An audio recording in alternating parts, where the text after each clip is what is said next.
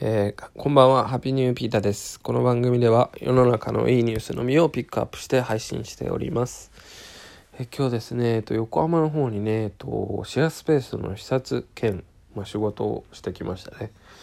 うん、正直ね、これだけね、あのシェアスペース運営っていうところなんですけど、実際のところに行ったのは多分初めてですね。うん。なんかやっぱりその、まあ、ドロップイン利用って言ってね、会員じゃない人が急に行って、あの、使用するっていうところ、まあ、結構やってるとこ多いんですけどね、今コロナの影響もあって、それがね、制限されてるのもあってですね、まあ、ちゃんとそれも受け入れてくれるところに行ってきましたね。えー、2時間500円っていうね、形でね、あの、入らせてもらったんですけど、うん、しっかりね、あの、集中して仕事することができましたね。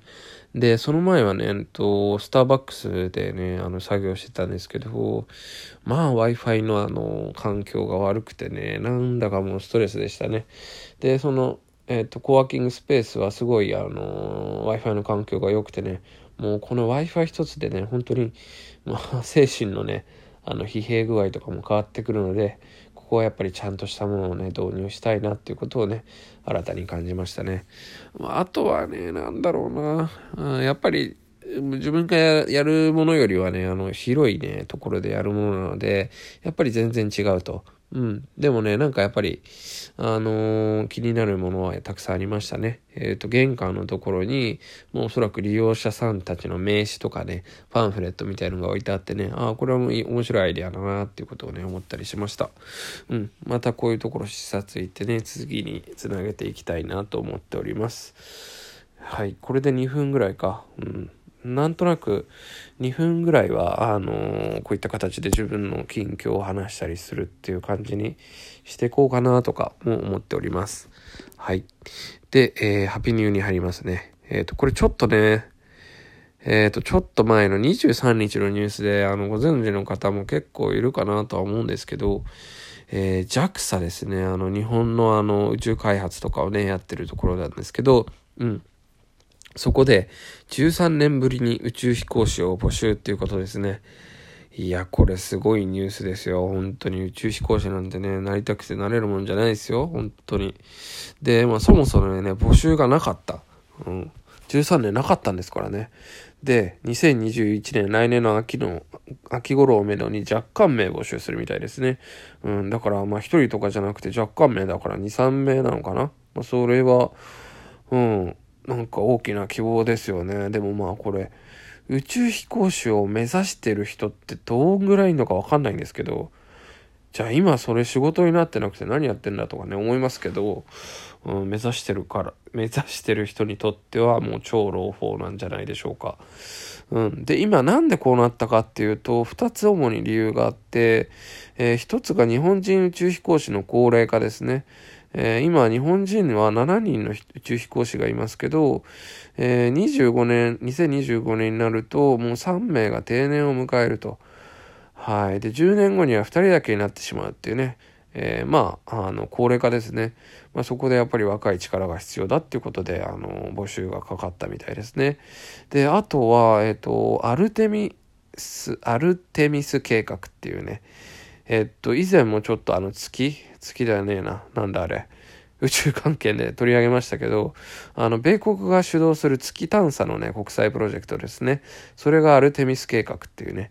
で、そこにあの日本人をね、あのー、もう何人かね、あのー、月のそのアルテミス計画に入る予定があるみたいで、もしかしたらもうそこにね、抜擢されるっていう方もいるかもしれないですね。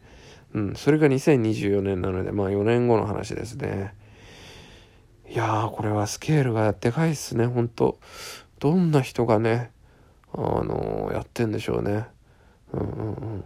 で、応募者に配慮して募集開始は1年後としたと。うん。家族や仕事の関係ですぐ募集してしまうと応募できない人がいる可能性があると。まあ確かにそうですよね。今ね、お仕事されててね、いきなり行くとかいうね、まあその収入の面だったり、まああとやっぱりね、家族にね、やっぱり、まあ、命の危険はね、最小限だと言われてもやっぱり怖いじゃないですかね。だからそこのね、ね説得とかね、たくさんありますから、うん、そこも踏まえて1年というね。いや、これはもういいいい取り組みいい施策ですよね。うん、で決まってからは宇宙人あ 宇宙人じゃないすいません宇宙飛行士候補生として2年間の基礎訓練を経て正式に JAXA の宇宙飛行士となると。うん、これはもう夢ですね。ほんと宇宙兄弟とか読んであの宇宙行きたくなった人たくさんいるんじゃないですかいやね、僕もできるならやりたいですけど、うん。まあ、あの、こういうトレーニングとかもしないで普通に、なんだろう。普通に電車に乗れば宇宙に行けますみたいな。そういう感じでいいんで僕は。宇宙には行ってみたいなとは思ってますね。だからそういう世界が来るためにもこの宇宙飛行士候補生の方々にはもう頑張っていただきたい。本当に。あの前もちょっとあのエンターテインメントのね話しましたけどあのもう地球じゃもう楽しめない地球に楽しめるとこはねえと。だから宇宙に行くんだぐらいの人がねもう出てくると思います。だってあの前澤さんなんてそうなんじゃないですか？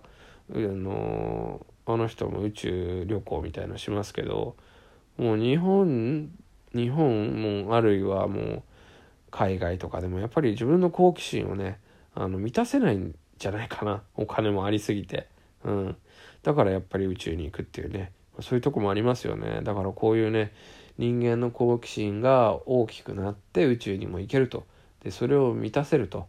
そういう時代がね近づいてきてるっていうのはねとってもいいニュースなんじゃないかなと思って取り上げてみました。今日のニュースはここまで。Take it easy